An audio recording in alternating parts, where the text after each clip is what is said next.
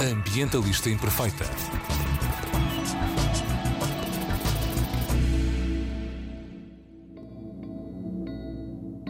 Olá a todas e a todos! A mensagem do episódio de hoje é que ambientalistas imperfeitas comem menos carne. É verdade. Para começar esta rubrica sobre como podemos fazer melhor pelo planeta e pelas pessoas, quis começar pela mudança com mais impacto na pegada ecológica de cada indivíduo e que exige menos esforço mudar a maneira como comemos.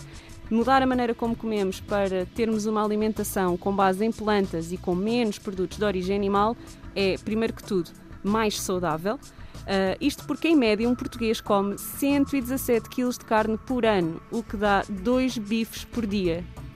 As minhas convidadas já estão aqui a fazer olhos uh, impressionadas com este valor. Este hábito tão português de comer dois bifes por dia faz-nos perder 15,4% dos anos de vida saudável que podemos ter, o que significa, segundo a Organização Mundial de Saúde, que podemos reduzir até 14% a mortalidade prematura dos portugueses se reduzirmos este consumo. O segundo ponto a favor desta mudança é que reduziremos muito o consumo de água, já que para produzir um bife de vaca precisamos de 4 mil litros de água. Água essa que é utilizada para cultivar os campos que vão alimentar os animais. A aumentar a população de vacas, porcos e outros animais para nosso consumo, faz com que haja muito mais flatulência, é verdade, do que aquela que seria normal, uh, normalmente criada por estes animais. E esse é um dos grandes contributos para as emissões de carbono, ou para as emissões de carbono equivalente, que vão causar efeitos de estufa e, consequentemente, alterações climáticas.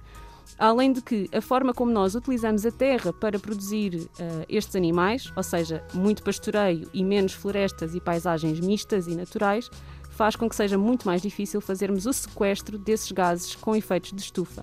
Se deixássemos de comer carne nos países mais ricos, porque esta é a mudança mais eficaz e com menos esforço que se pode fazer nos países mais ricos, nos quais se enquadra Portugal, nós podemos poupar até 8 gigatoneladas de gases com efeitos de estufa.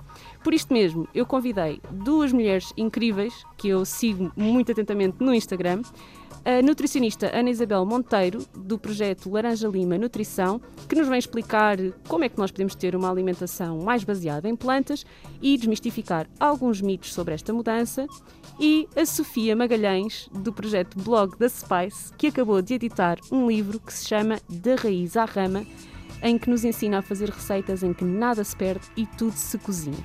Bem-vindas ao Ambientalista Imperfeita. Obrigada, Joana. Obrigada. Então, Ana, começa, começa tu, por favor, Ana.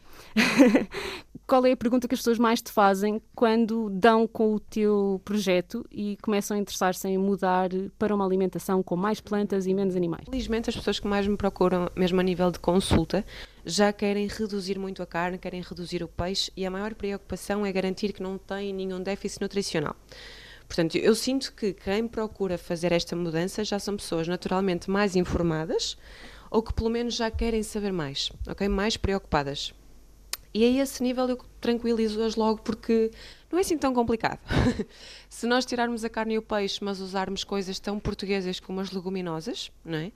que já fazem parte da nossa cultura, simplesmente nunca num papel de estrelato, sempre aqui um papel muito secundário nos pratos tradicionais, mas que os portugueses já conhecem. Por exemplo, se nós introduzirmos isso, os cereais fazer, integrais, diz, diz-me. Podemos fazer uma feijoada e não incluir carne.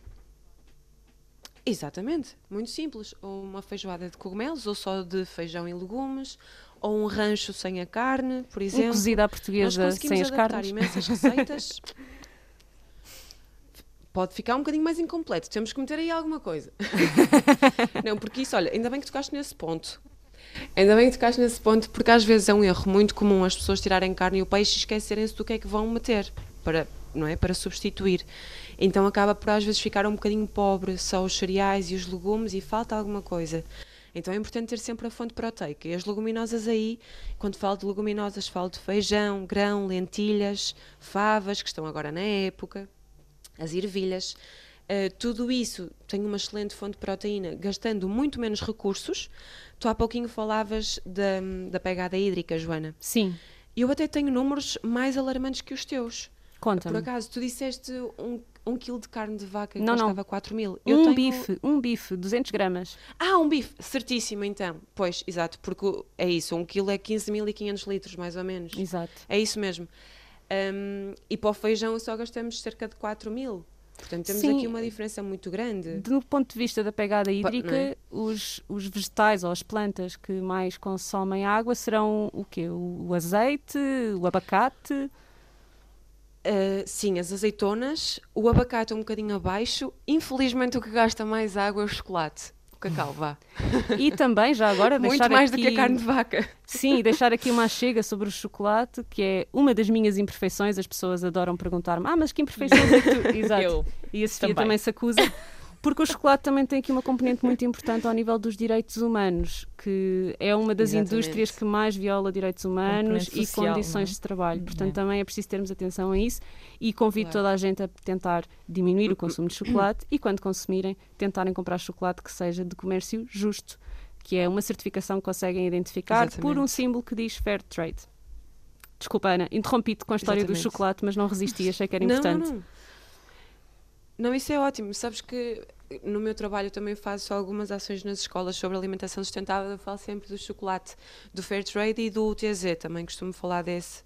Eh, Pronto, não é exatamente a mesma coisa, mas que também ajuda a ser um bocadinho mais sustentável, não é? O chocolate.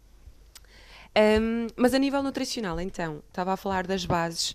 Temos as leguminosas, os cereais integrais, os hortícolas e as frutas, claro, e depois as oleaginosas, como as nozes, as amêndoas e as sementes, que são coisas que não são desconhecidas dos portugueses, lá está. Simplesmente temos que dar aqui um papel um bocadinho maior do que o que eles têm tido ao longo destes anos de tradição, não é? E de, de culinária e de gastronomia portuguesa, onde são muito secundários, e é só dar um bocadinho mais estrelato, mais espaço a esses alimentos e conseguimos garantir uma alimentação saudável, sustentável e muito saudável, claro. Ana, e é mesmo preciso, desculpa estar a fazer esta pergunta, mas é quase uma pergunta que eu faço para mim mesma, que é, tu falaste aqui em, de facto, substituir a carne. Nós comemos, quando comemos a carne desta forma que eu descrevi no início, não é? Como em média um português come dois bifes por dia, nós acabamos por consumir proteína a mais. É mesmo preciso nós comermos proteína em todas as refeições? É só em algumas? Podes só aqui explicar um bocadinho até que ponto é que esta substituição é literal? Uhum. Posso e tenho todo o gosto em falar disso. Porque eu acho que hoje em dia vivemos muito numa cultura à proteína, sabes? É só proteína, só ginásio, só construir massa magra. E depois, o que é que as pessoas esquecem? Que a proteína não é igual à carne. A proteína é um dos macronutrientes, não é? A par da gordura e dos hidratos de carbono, que está presente em praticamente todos os alimentos. Nós só não temos proteína nas gorduras e nos óleos, nos açúcares simples e vestigial na fruta. Portanto, tudo o resto tem proteína. Tu pensando, eh, ou, melhor, fazendo isto de forma voluntária ou não, tu acabas por ter proteína em todas as refeições. Mesmo que tu faças só um prato de arroz com qualquer coisa, tu tens proteína. Então, sim, acabas por ter em todas as refeições. Simplesmente não tens que ter ali um substituto proteico exatamente. Não tens que ter sempre um tofu, um seitan a fazer o lugar, percebes? Podes ir distribuindo isso ao longo do dia. Até é mais interessante distribuir a proteína ao longo do dia, ir comendo, ora, por exemplo, ao pequeno almoço, uma, podes ter a bebida de soja, que é uma boa fonte proteica com flocos de aveia, imaginemos. E noutra refeição, se tu tiveres umas nozes com maçã, já tens proteína. Depois um arroz com feijão, já tens proteína. E vais conseguindo ter ao longo do dia. Sem te preocupares em ter ali, lá está, um substituto perfeito de um bife. Vá. Ok, boa. Ahm, Sofia, e para Eu. quem diz assim, ah, isso é tudo muito giro, eu até gostava de fazer melhor pelo planeta, mas eu não gosto de vegetais. Não go- O que é que tu respondes a Eu uma pessoa respondo assim? que nunca comeram vegetais bem confeccionados. Normalmente, sabes que é assim. Ahm, sabes que eu tinha, eu tinha, agora agarrando aqui na história do chocolate, eu tinha uma tia minha que dizia assim: quem nunca provou, quem não gosta de chocolate é porque não provou bom chocolate. Pronto, eu acho que os vegetais, aliás, toda a comida é um bocadinho assim. Ahm, sem dúvida que há diversas, inúmeras formas de confeccionar vegetais e vegetais da raiz à rama, não é? Como, exatamente como eu explico no livro. E Um, e eu acho que quem não gosta de uma forma deve experimentar, não deve pôr de lado, deve, deve experimentar de outras formas, não é? Isto A é como Ana tudo. fez um desafio no mês passado no seu Instagram que era dar uma nova oportunidade a um alimento que não gostava. Lá está, perfeito, exatamente. Muita Acho gente respondeu couve de Bruxelas e beterraba. Ah, sim, acredito. Sabem que couve de Bruxelas foi o meu maior desejo durante a gravidez. A sério? O meu maior desejo era o que eu comia. Eu comia couve de Bruxelas todos os dias ao lanche. Ai, só tipo, meu Deus. com Olha, manteiga e Ai, alho. meu Deus. é daquelas, é daquelas coisas que eu não adoro. E sabes que a única forma de eu, que eu gosto de comer couve de Bruxelas são assadas. Imagina que normalmente as pessoas Nunca dizem, comi. ah, exato, exatamente, lá está. Então eu, lá está, como, neste, como, este, como este desafio da Ana, hum, as couves de Bruxelas podiam perfeitamente ser o meu desafio e eu até encontrar uma forma de gostar de couves de Bruxelas, experimentei assim umas várias, mas assadas no forno é como eu gosto mais, por exemplo. E Uhum.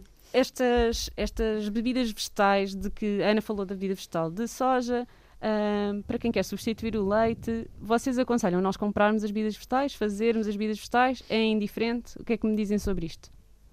Eu digo já que é para fazer em casa. Respondeu tu primeiro, Sofia? Pois. Não. Eu achava que esta resposta ia ser diferente para as duas. A sério, pois, não, é assim, eu... pronto. Argumenta, argumenta Sim, que sim, depois sim, falo. Sim, claro. Adoro um bocadinho Do de ponto- debate. é, não, do ponto de vista aqui de, de- Ou seja, acho que muitas vezes é mais económico, ok, fazer em casa. E para Uhum. quem não está muito atento aos rótulos, ok, que infelizmente é a maioria, ah, eu acho que consegues hum, garantir que estás a beber uma bebida fidedigna, digamos assim, ok? Agora, eu sei que a Ana vai dizer. A Ana tem no seu Instagram, que eu acho que já disse que é Laranja Lima Nutrição, todo um serviço público em que a Ana nos apresenta ah, o valor nutricional de várias coisas, compara diversos produtos, Verdade. lê rótulos, ensina-nos a ler rótulos e a perceber montes de coisas. Ana, o que é que tens a dizer sobre as bebidas vegetais disponíveis no mercado?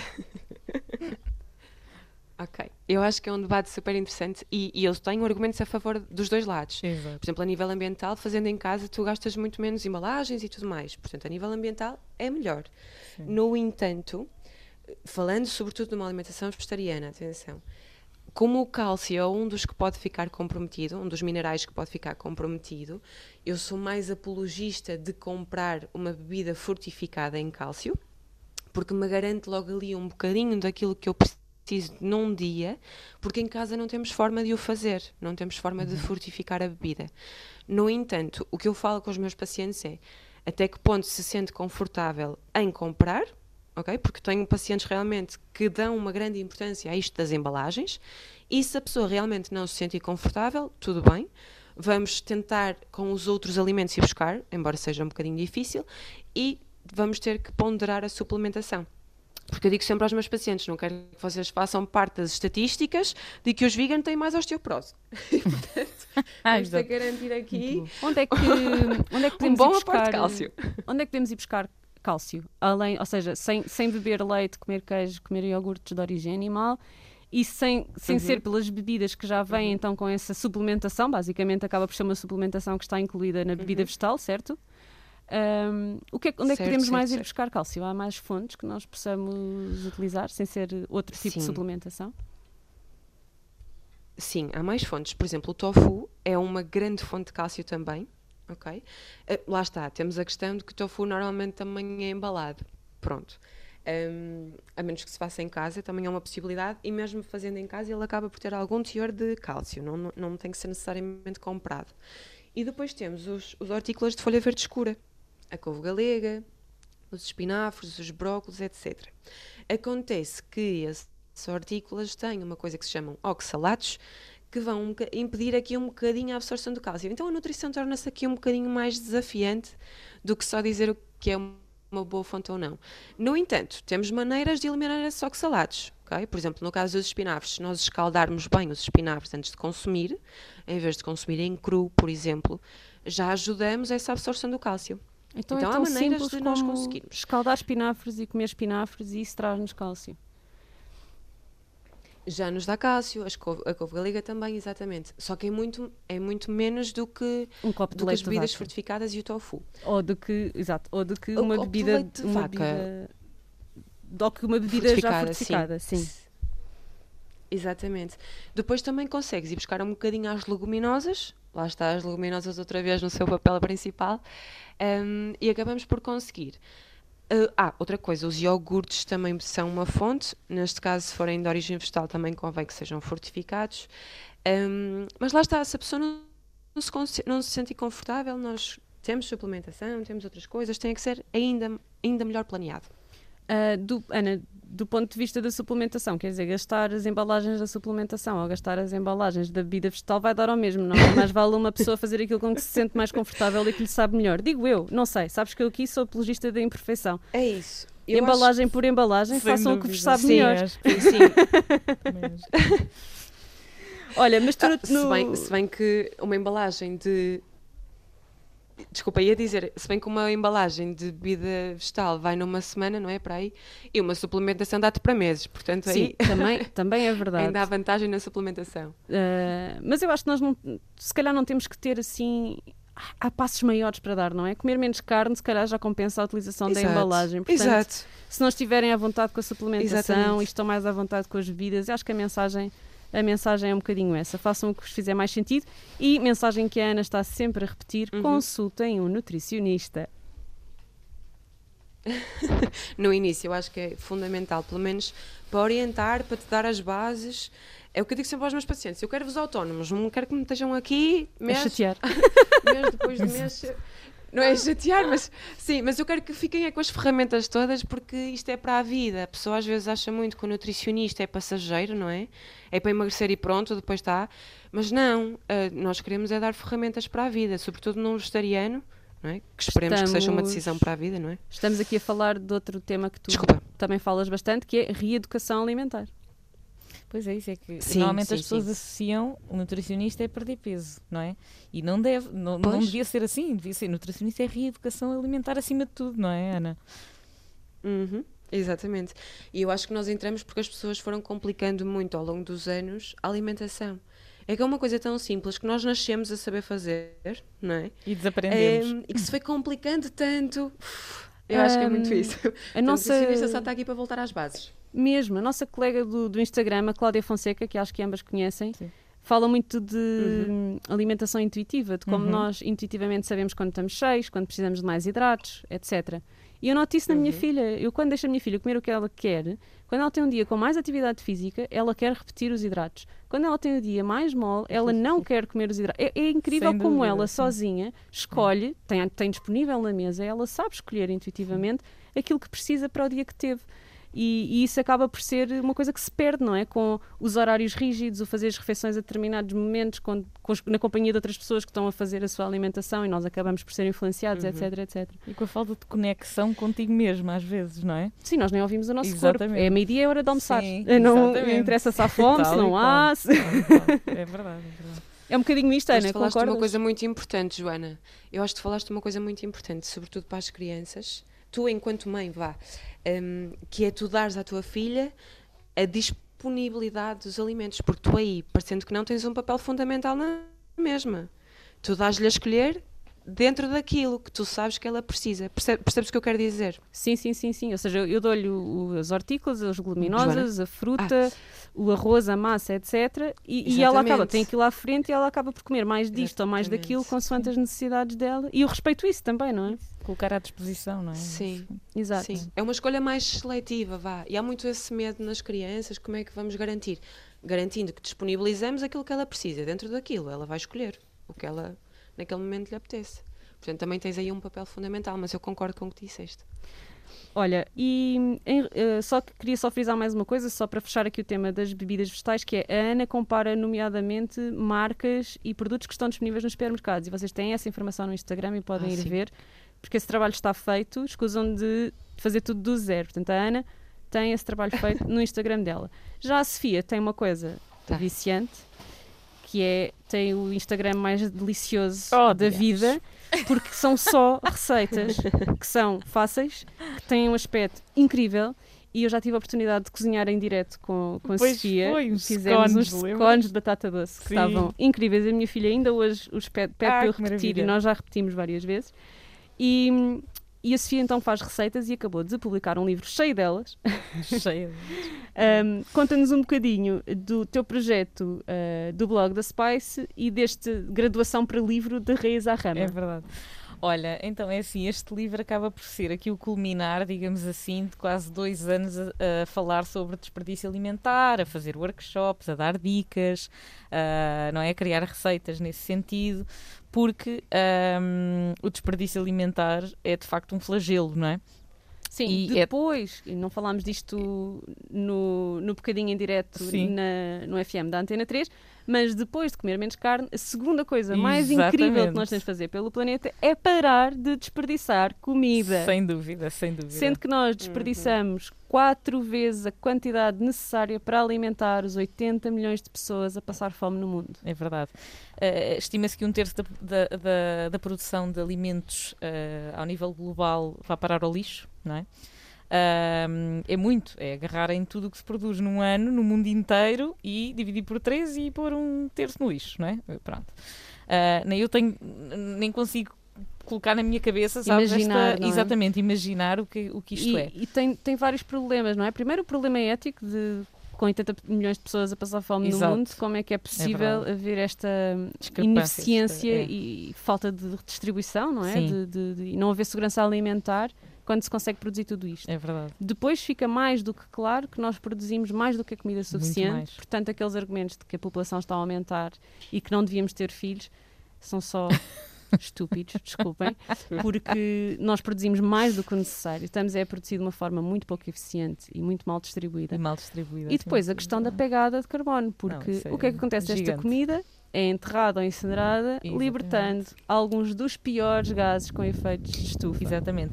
Eu acho que esse é um ponto, sabes, que eu, que eu frisei no meu livro e que eu acho que é muito importante, que é as pessoas, na grande maioria, pensam assim, ah, eu estou a desperdiçar comida, mas ok, mas isto é biodegradável, não é? Ah, vou tirar uma maçã aqui fora, isto é biodegradável. Pois, isto é biodegradável se as coisas forem ah, compostadas, não Se é? as condições forem propícias à Exatamente, biodegradação. Exatamente. Agora, a maioria das- da comida que nós desperdiçamos vai parar a ateus, como disseste bem, é enterrada e então o processo de degradação não é o mesmo do que, por exemplo, na compostagem. E então, de facto, são largados uma série de gases ahm, de efeito de estufa.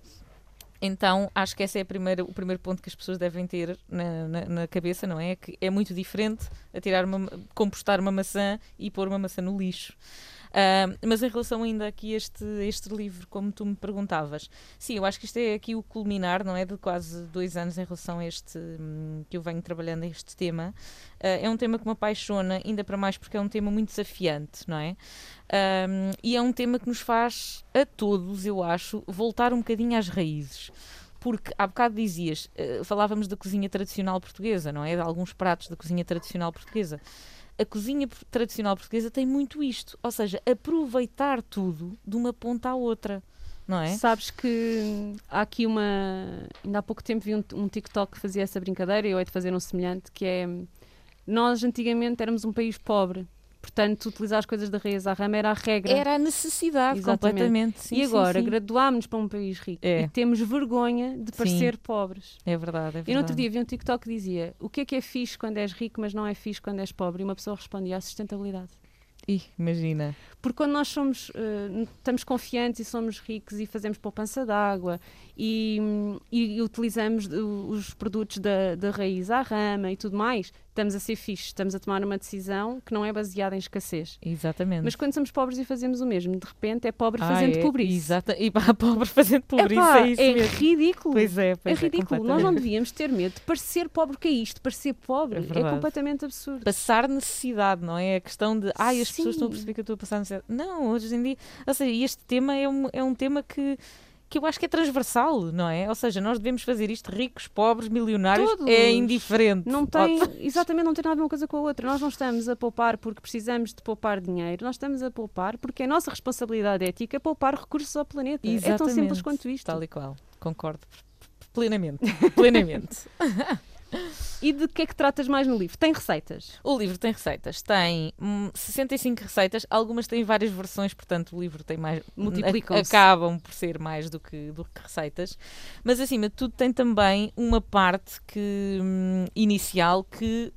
hum, eh, que, que está prévia à confecção, digamos assim. Ou seja, porque até desperdiçarmos um alimento, nós já fizemos uma série de coisas. Nós já comprámos, e se calhar às vezes em demasia, nós não acondicionámos como deve ser, não conservámos, ou seja, todos estes, ou seja, todos estes processos, não é? Todas estas etapas, digamos assim, ah, têm que ser bem calculadas também para, ahm, para evitar o desperdício alimentar.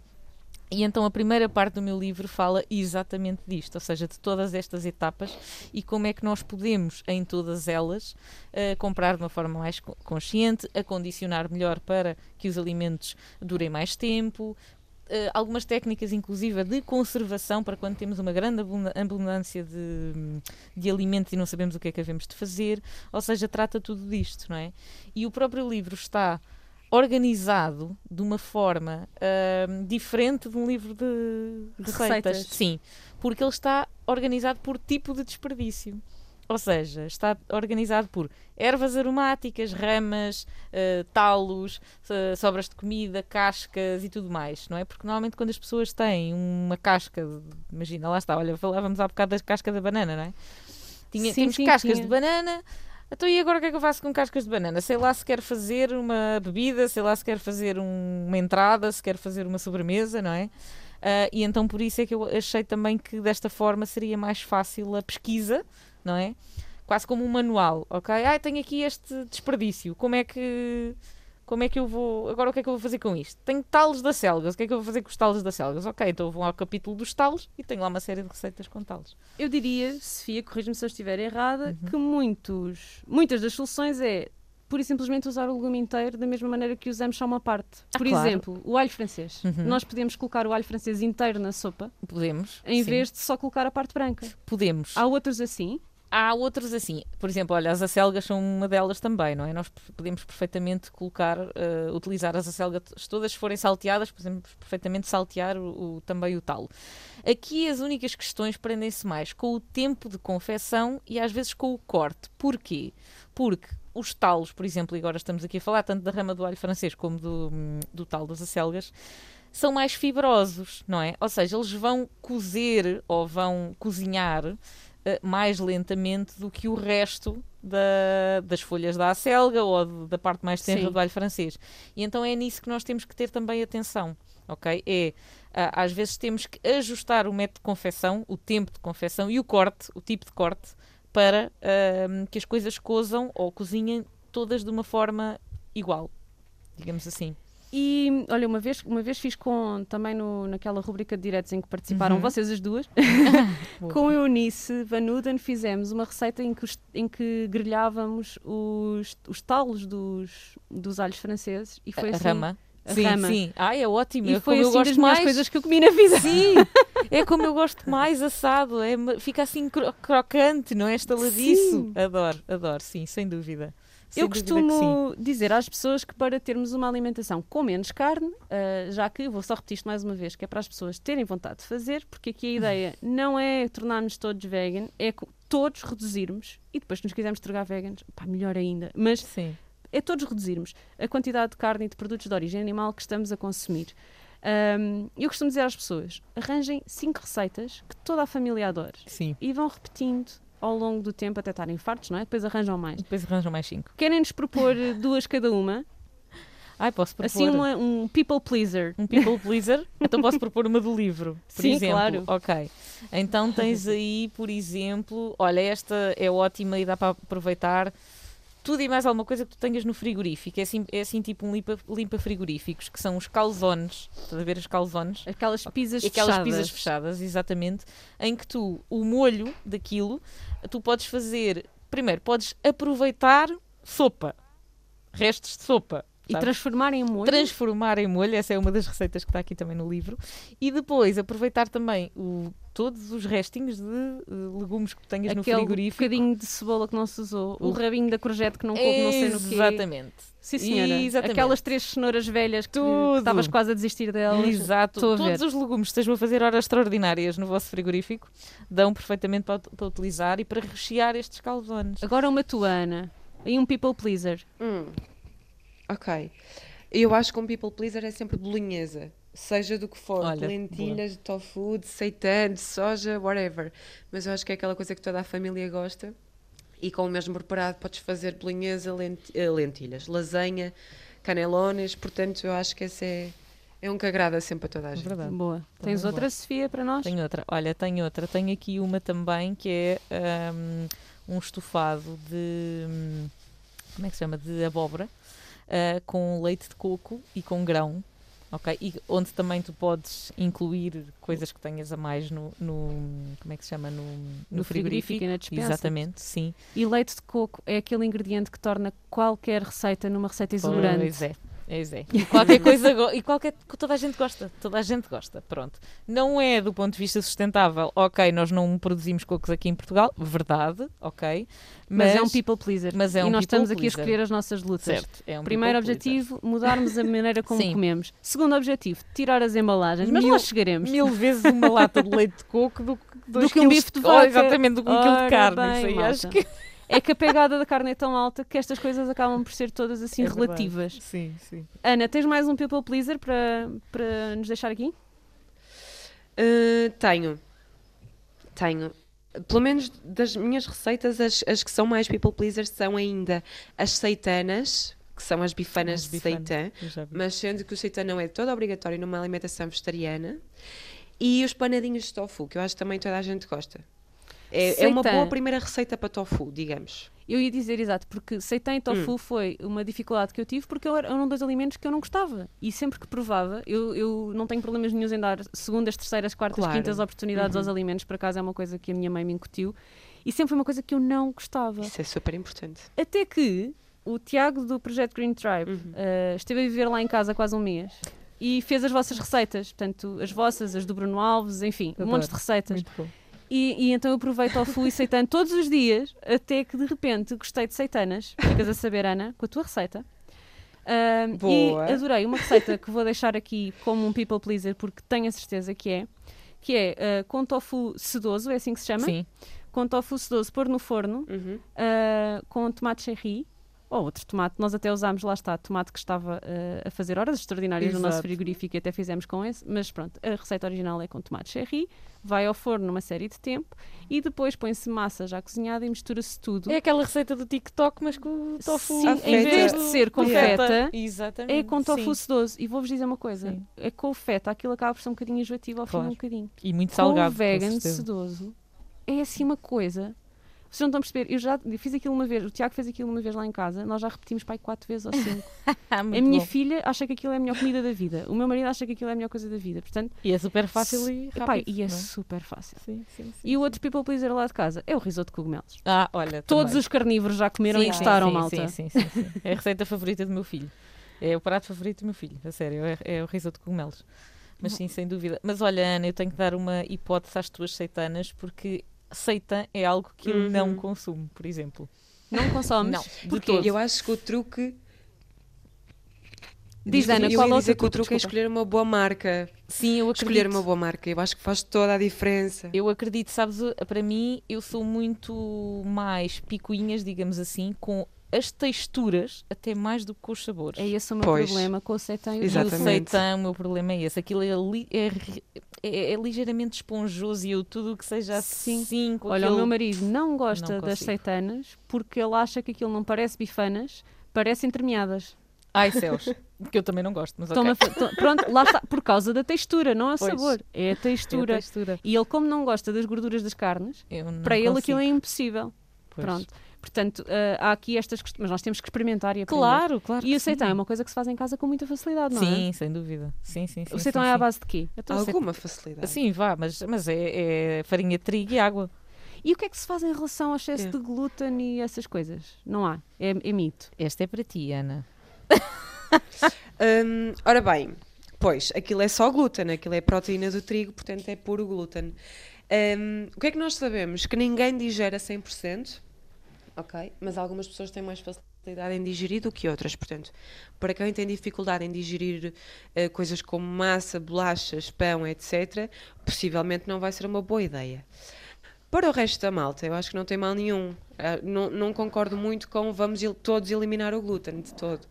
Ahm, portanto, dar uma chance, ver como, é que, ver como é que corre, a menos que haja alergia, claro. Em caso de alergia, nem pensar. Em caso de Hum, alergia não há tema, mas não malta. acho que tenhamos. Exato. Não, não, não, não. Em caso de alergia, não vão comer seita, obviamente. Ma- mas de resto, não acho que a população toda tenha agora que cortar eh, o glúten ou a lactose, seja o que for, esse tipo de coisas.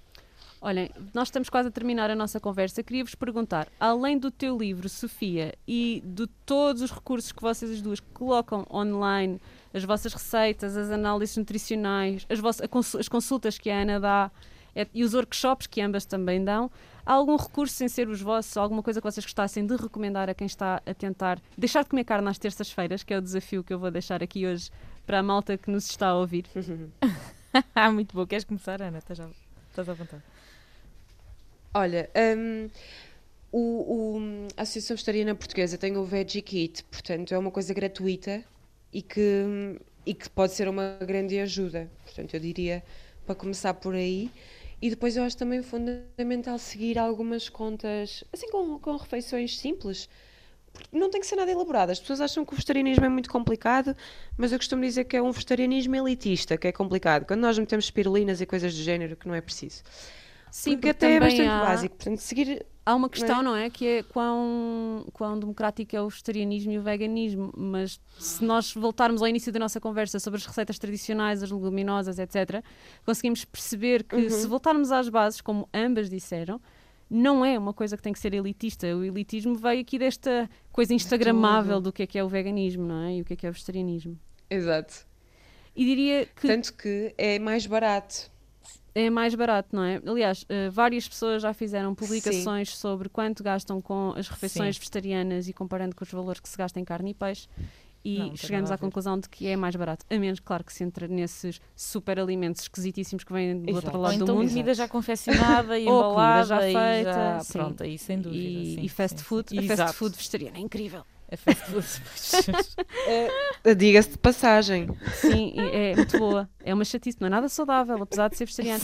Ahm, aliás, eu já percebi que os meus amigos vegetarianos nem todos são muito saudáveis, antes pelo contrário. Pois, essa porque também é um mito, não também é? é um Porque, Ah, mito. ser vegetariana ou vegana é saudável. Ah, depende. É saudável se as pessoas comerem as coisas certas, como é óbvio. Exatamente, Portanto, para exatamente. começar, Depende uma consulta com a nutricionista Ana Isabel Monteiro Exato. para aprendermos a comer como deve ser e depois compramos o livro da Sofia para aprendermos a cozinhar como deve ser.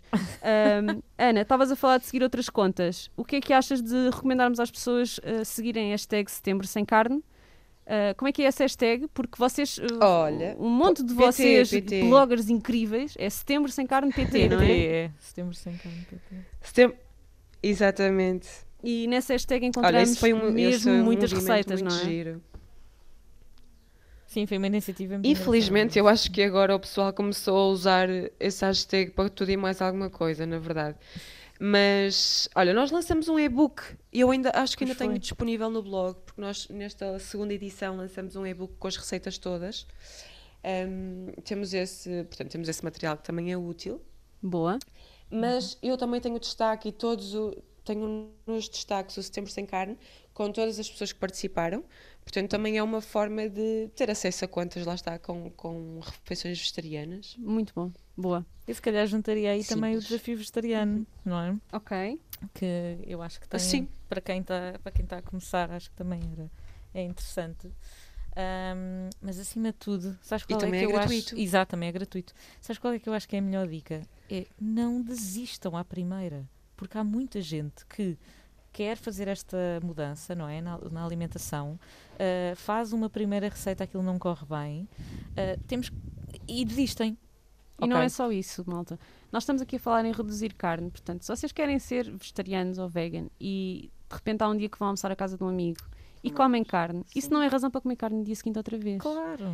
Não é? Não é razão para desistir. Não é o perdido por, perdido por 100, perdido Uhum. por mil, não é? Exatamente. Sim, Olhem, sim. eh, hoje no, no- na versão que passou eh, no FM da Antena 3, eu sugeri uma canção que acho que encaixa aqui perfeitamente no que acabaste de dizer, que foi a canção É para Amanhã, do António Variações, eh, em que a mensagem é basicamente antes feito que perfeito. Não vale a pena deixar estas decisões e mudanças Ora. para amanhã, porque nós não temos que ser perfeitos nestas decisões. Exato. Só temos que dar o nosso melhor, tentar, e esta é sem dúvida a mudança mais eficaz para diminuirmos a nossa pegada ecológica com menos esforço. Portanto, a partir de hoje, eh, os nossos ouvintes vão deixar de comer carne na terça-feira, em homenagem a esta estreia espetacular na Antena 3. Parece-vos bem? Eu acho fantástico. Acho ótimo. Antes de terminarmos, queria só recomendar-vos um filme. eh, a Zero em Comportamento vai mostrar o documentário alemão O Fim da Carne, na Biblioteca de Alcântara, esta sexta-feira, dia 18, às 7. E depois na Biblioteca de Marvila, no dia 24, à mesma hora, onde eu vou estar a falar destes temas eh, do ambiente e da carne. Eh, o bilhete custa 4 euros, portanto não é muito, muito caro. E é uma boa oportunidade para eh, aprofundarem mais aqui os conhecimentos. Uh, vão encontrar também estes recursos todos que as nossas convidadas sugeriram e ainda outros sobre a relação entre a alimentação e a sustentabilidade, algumas receitas e afins, no site ambientalistaimperfeita.com. E também podem enviar sugestões de temas e ideias de canções ambientalistas para olá.ambientalistaimperfeita.com e resta-me agradecer Ana e Sofia por terem aceito este convite e terem sido as primeiras. Isto é uma honra. Isto é uma Muito, honra, muito, Joana. muito Obrigada. obrigada a nós. Obrigada a nós. O vosso exatamente. trabalho é serviço público, portanto faz Obrigada. todo o sentido que vocês estejam aqui hoje. E obrigada, Emanuel, Obrigada. pela produção e pela paciência. E obrigada a ti que nos tens estado a ouvir. Nós voltamos na próxima terça-feira para responder à pergunta: o que é que os direitos LGBTQIA têm a ver com sustentabilidade? Até lá! Ambientalista Imperfeita.